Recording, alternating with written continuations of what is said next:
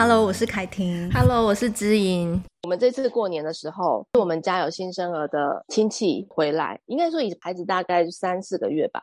我很惊讶的是，我先生第一句问：“小孩睡过夜了吗？”啊，雷，你知道吗？我那时候雷问题，我那时候内心一震，我想说：“哇，觉得你怎么这么勇敢？你会去问这么刺激的问题？”嗯，然后第二个是，我觉得我真的很好奇你在想什么。你会不会？你会觉得这句话会带给人安慰或是安定的力量？然后事后啊，我真的有认真的问我先生说：“哎，我很好奇，你刚刚这样子问人家，你在想什么？嗯，就是你你头脑里面到底在运作什么？所以你第一句话的问候会出现这个？因为对我来说，如果我是对方那个妈妈，如果设身处地的为他着想，我会觉得你这个人怎么会问这样的问题？这是一个，我会有压力耶。老实说。”就很像被要求，或是叮咛，或是觉得你怎么第一句话问候我是问候小孩睡过夜，然后我呢，就是有一种很奇妙的感觉。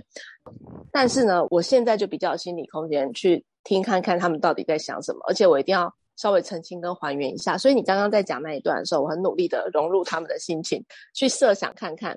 那时候我就我先生说：“你为什么第一句话会问人家那小孩睡过夜了吗？”然后他就说：“嗯、因为。”我想的是，如果他们如果小朋友睡过夜的话，他们两个都可以比较有机会可以休息啊。我说哈，所以你要问的其实是你们有没有时间休息啊，或者是有没有那个时间可以让自己喘息一下啊，这种比较安慰性的话。然后我就说，那你以后跟人家讲话，你是不是把那个话讲完？例如说，哎，小孩睡过夜吗？哎，我的意思只是说。因为如果小孩没睡过夜的话，爸妈真的会好辛苦哦。从来没有这样子报复性熬夜，而且这是不是自己选择的，是被小孩叫醒的，有点像是你每天晚上转闹钟两个小时醒一次，在吵自己的感觉，就是会很不适应，不调适后。我说要不要把话讲完？所以你后面的这个好心好意啊，第一个是会造成人家误解啊，第二个是其实我觉得在产后啊，不要讲是一个月、两个月。其实我觉得，直到孩子一岁以前，都会被追问进度。例如说，小朋友翻身了没？然后会爬了没？他现在应该会走咯。那个隔壁小明七个月、八个月就会走了呢。对，你看牙齿长出来了，你这个牙齿只有四颗，你是少给他吃什么？你真的不是魔术师，你没有办法突然让他长牙。也不是说你回去努力，他牙齿就会长出来，或者是然后他怎么还不会叫爸爸妈妈？那个时候都已经会叫了耶。是不是很少跟他说话？对，就是我觉得各种要求会在这一年之中啊，会，哎，你看他的头型，我觉得这个是 你们一定没有给他趴睡哈，类似这样子，嗯，对。然后说你怎么没有维护他的头型，让他长大？我告诉你，我朋友小孩，那小孩就喜欢侧睡，嗯，所以他是真的没有办法维护什么圆的头型。可是你知道他现在头发长出来，完全看不出来头是圆是扁的。然后对我来说啊，我自己也是扁扁头。那其实长大之后，你真的没有感觉说是圆是扁，的这个只有小时候他头发光光的时候，你最能够感觉他的头型对于他造型上的，就是父母之间的期望的落差。我觉得这一年之中，已经要一直被追问进度，真的心情已经要紧绷一整年。说到这个头型啊，嗯、我之前也会很执着在是不是要顾圆头，然后但是我后来看过很多位医师，他们真的就是讲，其实头型是天生的，嗯。不是说趴睡，它就一定会变成圆头；正睡就一定会扁头。甚至有一些呃，有一些枕头，他们强调说是固头型的，也没有真正的科学依据说它真的是会让小孩是圆头的。我自己的经验看来，我刚开始执着在要固头，但是我很不敢给小孩趴睡，所以我就让我的大宝是侧睡。那刚好我的大宝侧睡，我们会前面帮他挡一个东西，就是。大家不会翻过去，而且其实因为我一直都是母婴同事，我我从第一个月，我大宝没有去月中，我是在家里请月嫂，但是他也是跟我一起睡，就是月嫂只有做完晚餐就离开，我自己晚上也都是自己顾，所以他都一直是跟我母婴同事。然后我二宝也是，我二宝月子中心我就一直母婴同事。然后到回到家里，我都跟小孩睡一起。然后再加上我本身是很浅眠的人，所以小孩一点点动静我都感觉得到。那我大宝的时候，他侧睡，他只要有一个呼吸或者是一个翻身或什么，我其实都感受得到。当时我认为我需要很固头型，因为那时候还没有太多确切的好资讯的时候，我就是让他侧睡。那我大宝也睡得很好，就是他可以侧睡得很 OK。然后到二宝的时候，我有试着给他趴睡，因为当时我听人家讲说趴睡可以让小孩睡得比较安稳。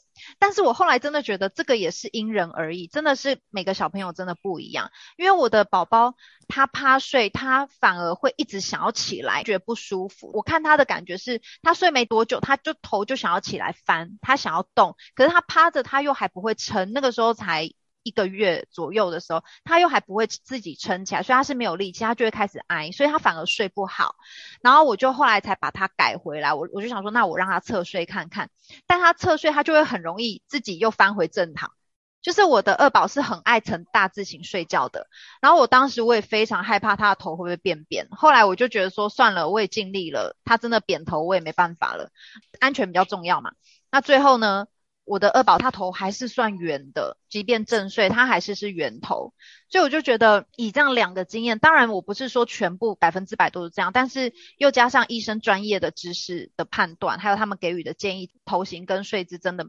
没有百分之百的关联啦，我觉得这个部分就是可以回应到你刚刚有关头型的部分，然后再来就是现在很多医师也是强调不要趴睡，因为太多趴睡的小孩睡眠中会有一些危险，所以我觉得婴儿床上面不要枕头，有的人是连被子都不给，就是给小孩穿那种防踢背心，或是那种呃新生儿穿的那种一件式拉链整个拉起来那种连身衣。然后娃娃什么都不要放，被子也不给，就是单纯让小孩躺在婴儿床上，完全无阻碍物，你也不用担心他睡觉会不会有什么危险，被闷到或是什么的。嗯嗯，对。突然想到回应你这个部分，还有先生刚刚的那一番话，就是说，哎，睡过夜了没？其实就也也让我感觉到说，其实问话真的很重要，有没有？那个主词，你到底是要关心谁？那个主词真的很重要。就像以前也是常被问的，哎，小孩睡过夜了没？那种感觉，觉得说他自己的能力好像被质疑。可是如果今天是问我说，你现在睡得好了吗？这个关心是真的切切实实。到我身上，我就会觉得我真的是被关心到，那个感受是不同的。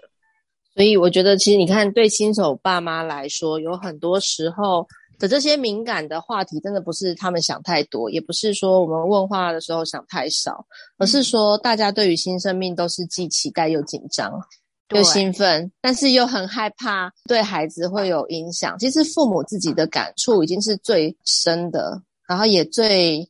最想要有用的资讯可以用在孩子身上，大家都心情都是一样的，所以我觉得在对于新手父母来说，这种压力是本来就已经是有责任感的家人家长，真的不需要一直在一些方面叮咛，或者是觉得，哎，你是不是哪里没做到啊？或者是小孩好，那即便你想要顾他的头型，你刚刚在讲头型的那段，我也在想说，其实这样讲还觉得蛮好笑，就是说。小孩头型本来就是圆的，不然是方的吗？还是三角形？就是小孩头本来就是圆的，就是是顾到它可以椭圆，对，椭圆正圆。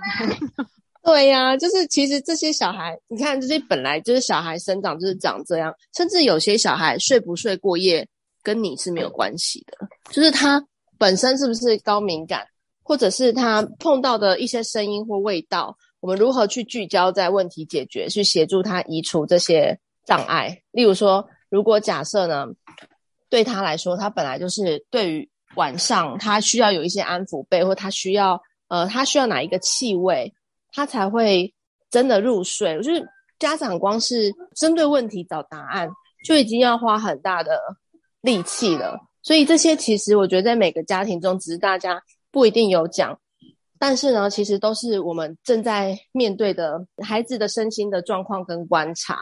所以你知道吗？就是我觉得家长本来就紧张，如果要加上旁边的杂音，我们不要讲说是善意的或恶意的，但是这一些讯息，像你刚刚有提到，你有一个强大的筛选器，你就会决定哪些要听，哪些可能不要听。可是我觉得在新手爸妈时期的时候，真的好容易什么都会听，而且听得很进去。那筛选器是需要去练习的。对，那不是说一下时之间，对、哦。而且啊，你看哦，比如说，假设我们第一次，我们如果以高空弹跳为例好了，嗯，就是像你如果高空弹跳的时候，你会心情很紧张嘛？我们比较少人一开始会是兴奋的，是因为如果我们本来就不是很大胆的人。嗯。可是呢，你已经经历生产这个大奋战，然后进到新手父母照顾婴幼儿。如果我们以高空弹跳为例好了，我们是旁边的教练讲什么，我们什么都听。对。然后，但是旁边的其他的人讲话，我们也会莫名其妙的什么都吸进去。例如，我们讲说好可怕哦，这么高。哎呀，等一下，你先下去，我先下去，然后推来推去，你就已经会紧张，就那个氛围。然后我的意思是说，人在紧张的状态啊，你其实风吹草动，你都会吸进去，就是莫名的，不是你的筛选器不够强大的问题。我觉得你这个举例好好哦，你第一次的高空弹跳的经验，你是教练的，跟身旁的人都会吸进去，还有那个附近的风吹草动都会吸进去。但当你有过这样一次的经验之后，你就会自己有一个自主主观的一些经验值在你的身体里面内建起来。当假设你有那个勇气第二次来做高空弹跳的时候，你自然就可以过滤掉很多的呃杂音或杂讯。那当然，我们不是说生完一胎这个经验值之后要有第二胎才可以去弥，可以自己去做判断，不是这个意思。而是说，当你在每一次的事件发生的时候，你就会有一些经验值，然后你就可以知道说什么是比较适合你的，什么是你比较不适合的，或是适合你的宝贝的，对不对？然后就可以慢慢去练习筛选器的讯号足不足够。嗯嗯，你这个比喻真的很棒。所以我觉得真的是不自觉的会吸收别人的话语，也会不自觉的觉得自己不够好或不确定、没把握，这些都正常。而且你看哦，这个是我们会遇到的情况。如果加上我们的特质，本来就是容易紧张的人，嗯、或是这个人他本来就是很放松的人，他真的这些话都不会听进去，嗯，就是很我们的很按照自己的 freestyle 去行事的，这其实是交互作用的。所以我觉得，其实在这个情况哦，你看，当我们面对不确定的情况，不要讲说我们变成父母会为父为母则强哦，嗯，我们其实在那个时候会退化在某一个状态，是我好需要确切的被帮助。这种感觉呢，会有点像，如果假设我考试我考不好，我是会希望有有效的方法告诉我，哎，你是听觉型的，你要多听几次老师的录音，或者是呢，你是呢视觉型的，你要把它变成心智图。我们需要一个确切的方法方向，让我们改变。可是你看哦，如果假设我们在新手父母的时候，我们有时候被问，诶，睡过夜没？诶，这小孩怎么还没有会趴？哎呀，这样子他肌肉不够有力哦。啊，养太胖了，你看这个爬不动。啊，养太瘦了，你看这个没有胖，什么都可以被讲的时候，对我们来说那种状态是挫折吧？就是会觉得，哎，是我的问题，还是是孩子体质的问题，还是我给他吃的东西的问题？那这种状态有点类似，我们觉得自己可能没有考好，然后但是我却没有一个方向性去针对孩子的问题找答案。就是我身边，如果我们假设没有医师的朋友，或者是没有去看医生去了解，那其实真的会是一个大海捞针的在改变，可是不晓得能改到哪里去。所以在那个时期的我们，其实也有点脆弱跟很稚嫩吧，就是刚进入父母新手村的那种。我对于接下来会发生的事情，好像有看书看过，可是实战就一团乱。那其实一团乱是非常正常的，这是我很想要跟父母说的。对，一团乱是正常的。你如果其他照顾者要来家里，你又没有一定要他每一次都进你房间翻衣服或是翻尿布，你是所所有的东西都会摊在客厅。嗯，那如果这时候你要求父母说：“哎，你们家怎么这么乱啊？怎么东西都是摊在客厅？”你是会逼死他说：“嗯、那你到底是要帮忙我，还是要进来嫌弃我？或者是我东西都已经要让大家方便放在客厅，可以一起拿？”那你现在到底是什么意思？就是会很容易会有这些很敏感的。当我们要一起共用一个空间，共同照顾孩子的时候，我觉得真的是多鼓励少指责，嗯，会是很重要的支持吧。其实这就已经是支持了。对，我们其实这集也聊了蛮多，但是还是聊不完。那我觉得刚刚。你有讲一个部分是在很多未知的情况下，我们就会去查询资料或是看教科书嘛，对不对？那对，呃，有时候是不能完全是跟教科书资讯是一样的，可能会质疑说是不是我是异类，或者说怎么我还是那么的混乱。但是就像你讲，这都是正常的，因为教科书它只是给你一个，应该说提供的都只是大方向的大概的一个状态。或是说理想的结果会是这样，或是过程会是这样，你可以按照着他的方式做做看。但如果你觉得真的不适合自己，你要休一休二其实都 OK 啊。然后再来就是说，不是只有你混乱，是大家都是混乱，真的是很正常的事。其实每一个孩子的特性真的都不一样，每一个父母他对于原生家庭对自己的教养方式也都不同，那这些都会影响到他对于他带他的孩子，或者是他教养他的孩子的方法。那你看嘛，常常就是一个家庭里面，连手足两个手足好了，他们的个性也都常会截然大不同，更何况是呃上千百万个宝宝小宝宝，他们每一个特性都不同，所以。像是我记得之前我在养大宝的时候，大家都说小孩的最好的睡眠时间是一整天十二到十六个小时之间，但是我的小孩一整天根本睡不到十二个小时，他平日白天他就算眯一下下，他只眯个二十分钟他就醒来了，很少睡过一个小时两个小时的，所以我那时候都会觉得说，天哪，我的小孩怎么那么不爱睡觉？他没有睡觉会不会啊、影响到他的发育？哦，我们那个老大就是比较重吃型的，然后妹妹就是属于比较重睡型的，妹妹是可以。他的白天时间，他可以一次睡到三个小时。我那时候还想说，我们家妹妹会不会有问题啊？是不是睡太久？可是其实就是每个小孩真的特性不一样。那昨天啊，昨天我自己去，我有去看中医，然后那时候中医也讲了一句话，让我也是瞬间打醒。呃，每个人的状态不同，因为我的睡眠品质一直也很不好，所以我昨天去看中医是主要是调这个部分。然后呢，中医他就讲说。有的人睡三个小时就觉得饱了，可是有的人要睡到十个小时，他觉得还不饱。然后你看，连大人都是这种状况了，那小 baby 一定也是啊。所以我觉得昨天中医讲这句话的时候，我就想说，因为我常常心里在想说，天哪，就是为什么我老公常常在喊累？这好像有点爆我老公的梗，就是他常常会说，哦，好累哦，好累哦。像连假那几天，我们大家都是。大家都放懒嘛，睡觉睡到早上十点，然后可是我老公大概下午一两点就开始说，我好累，我想去睡觉了。然后所以说，我就会很不解说，为什么才刚睡醒没多久就累了？嗯，昨天中医的那一番话，真的就是就让我觉得说，哦，真的也每个人体质啊，还有状态都不同。然后有时候也会在想说，我们要不要给予呃新手爸妈一些建议？要不要主动好心给予一些建议？我觉得都不要。如果他们有问题的时候，他会需要寻求帮助的时候，那个时候我们再给予自己的一些经验分享，给他一些我们觉得比较好的一些方式，可以让他尝试看看。那其实我觉得有时候主动给予一些关心，在那个时期的新手爸妈来说都是压力那种感觉。嗯、呃，育儿其实。尤其在小孩刚出生的这头几个月是最辛苦的，那我们是不是也是可以时时告诉自己，就说偶尔就是轻松看待一些事情，让育儿变成说，哎，反正这就是一个体验生命，陪伴我的孩子体验生命，还有看着他成长的一个过程，当做是陪伴着孩子一起长大，看着他长大的这个经验，然后做得好做不好都是其次。只要有把宝宝照顾长大，嗯，然后这样会不会压力就会少一点点？对呀，啊，这还蛮需要这样的调试。嗯嗯，我觉得成为新手父母，大家都是很紧张的，或者是会要为另外一个生命，希望他是幸福的。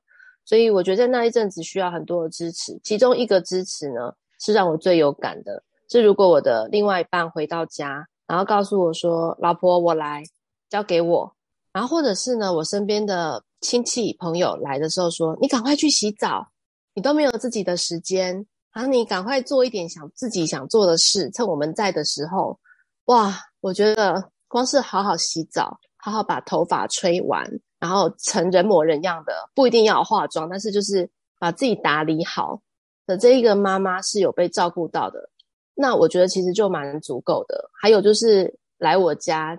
我的家人有时候会直接帮我动手，呃，比如整理冰箱，或者是直接呃帮我就是扫地啊，地上的头发啊什么帮我抓一抓，然后是很无声的帮忙。那时候我心里面就会好感激，好感激哦，觉得哇，那真的是我没办法做到的。然后你们可以在我在我没有办法有余力做的时候，没有出嘴去要求我，或者是嫌弃我说你怎么都没做，而是直接动手帮我处理掉。我觉得会是让我。心里面会觉得很温暖的。然后我还有想到一个点，就是让父母亲有感。我之前就跟我老公讨论说，假设我们的生理机制啊是妈妈怀孕之后呢，因为妈妈怀孕之后就会把小孩生下来，就我们开始哺乳啊，好像都是我们一个人的事情。如果假设我们的生理机制呢是妈妈怀孕，爸爸哺乳，那爸爸就会很有融入感，而且而且呢，生父是谁，你就不用去什么查什么基因，因为我知道有些人他可能名门啊，不会是像我们，就是很名门，他们会去查说，哎，这个小孩出生到底是我的小孩之类的。那其实也不用啊，因为生父就是你，所以你会开始的泌乳机制。泌乳，对，你两三个小时会，你想三个小时会起床想哺乳。那我们呢，稍微可以喘息的时候，我们负责洗小孩啊、家务啊、平常的照顾。但是父亲就要挂奶，跟两三个小时挤一次，你就会知道超级有感的，你就是个爸爸。你不会是觉得置身事外，或者是觉得啊，我要慢慢的有一个披上一个父亲的袍。我才感觉我有切换，不然看到小孩就好累，就一定会很难这样。然后我先生就说：“哎，好像是哎，如果生理机制真的是这样，他也是很难逃脱。”这真的是一个非常有趣的观点呢。我觉得如果可以这样子的话，就不会有那种好像都你一个人的事。对，或者是我都已经帮你换尿布了，帮你照顾小孩了，还想怎么样？就是哎，我听到这句话会生气。对，假设有争执的时候，可是问题是小孩是我们俩一起的，你为什么要说帮忙？对，我就会跟他说，小孩是一起的，而且你说帮我，好像是我一个人的事，而且小孩跟谁姓，有谁的血缘，这怎么会是就是我一个人全部弄完，然后你在那边坐享其成呢？然后他就会说你讲得太夸张，我说对我讲夸张一点，你比较有感觉。对 对，你这让我想到一个，嗯，我先生曾经跟我分享，他好像也是看文章的，他是说，呃，妈妈在看到小婴儿出生的那个时候。他就真的觉得自己是妈妈，可是爸爸呢，在看到小婴儿出生的那一刹那，他还没有那么快的有办法去连接，说自己是这一个小孩的父亲。就他们是需要跟孩子培养感情，一点一滴的培养感情，才会有办法去把当成自己的小孩。但是因为孩子本来就在妈妈的体内孕育长大，所以妈妈一出生就可以立刻的跟小孩有那种亲密的连接，就觉得说他是我的孩子，我有满满的爱要给他。可是爸爸呢，往往他没有办法像妈妈一样这么快的就进入状况，所以。爸爸呢，通常在新生儿出生的时候，其实有一些时候是也会跟孩子争风吃醋的，就是有一些部分的爸爸会这样，我觉得也蛮有意思的。所以如果爸爸这个时候可以说：“老婆，我来。”我回想起我们那个时候，真的对于爸爸来说，他也是精疲力尽，因为他还不知道怎么去做，所以他也是在学习状态。然后有时候为了小孩日夜颠倒，也是搞得自己都已经瘫在床上，对。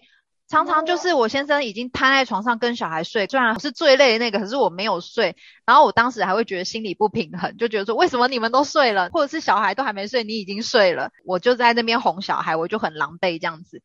其实后来退一步想一想，好像真的是有这么的原因存在，因为妈妈比起爸爸来说，比较容易唤起照顾孩子的指责，我是孩子的母亲的这一块，这个心理的部分，我也来想一想看，比较值得我宽慰的部分，我觉得是。嗯，我跟你讲哦，就是其实我们家整洁的部分，大部分是我先生在处理，因为他非常会整理。然后曾经我其实压力非常大，是有时候呃先生回到家，他。就是他会皱眉头，那我就知道说家里太乱了。我们有因此这样子，我有跟我先生沟通说，有时候家里很乱，真的是你没有那个余力去收，或者是小孩子他就是刚好你回来的时候要踏进门之前，那前一秒，那前一秒他就给你弄乱了。对，然后我压力就很大，所以我们有因此沟通过。那后来我觉得真的非常宽慰的是说，先生如果进到家门，他看到即便家里很乱，然后他也只是。跟你说哦，老婆辛苦啦，那等一下这些我来整理就好了。你等一下去好好像你讲，换你去洗澡，我来接手，我来整理就可以了。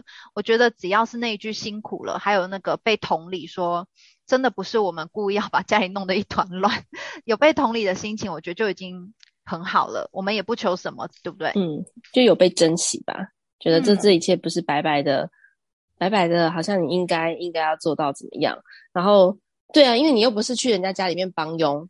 就是那种感觉很奇怪，那种变成佣人，然后还被白眼说、欸、你怎么没有做好？对啊，然后对呀、啊，我们今天小孩也好配合，陪着我们这样子，让我们这整个时间把今天的话题录完。那没有录完的部分，也许如果说有听众对我们讲这个话题感到兴趣，然后也有一些可能，比方说想。想要 Q&A 的部分，也许也可以在这一篇 Podcast 的那个脸书的 Po 文下面，也许可以留言，留言你想要问的问题或者寻求的一些建议，然后也许我们可以在下一次的时候把它录起来，然后回应给大家。你觉得？对啊，如果不好意思留言的话，也可以寄信给我们，然后我们就会收集一下大家的 Q&A，哦，因为毕竟这有些有些又有点私密，也很希望能够让大家的家庭这都是。能够度过这一个考验，那所以大家可以在底下留言，或者是寄信给我们，就是欢迎大家发问。如果我们知道，就知无不言；啊，如果不知道，也没有办法回答，就对大家一起想办法。呃，要先说，我们毕竟不是专业的医师。或者是专业的这种呃婴幼儿的顾问，但是凭借着我们，比方说我们的一些经验，可以给予一些比较适当、适切的一些回应啊，或者是我们也会去搜寻一些比较专业的资料回复给你，希望可以帮助到目前呃没有方向的爸爸妈妈这样子。嗯嗯，好的，那我们这一集就录到这里喽。好，啊，那我们这集就到这边，拜 拜拜拜。我是凯婷，我是知音，《Face 崩溃娃的镇定剂》，我们下集见喽。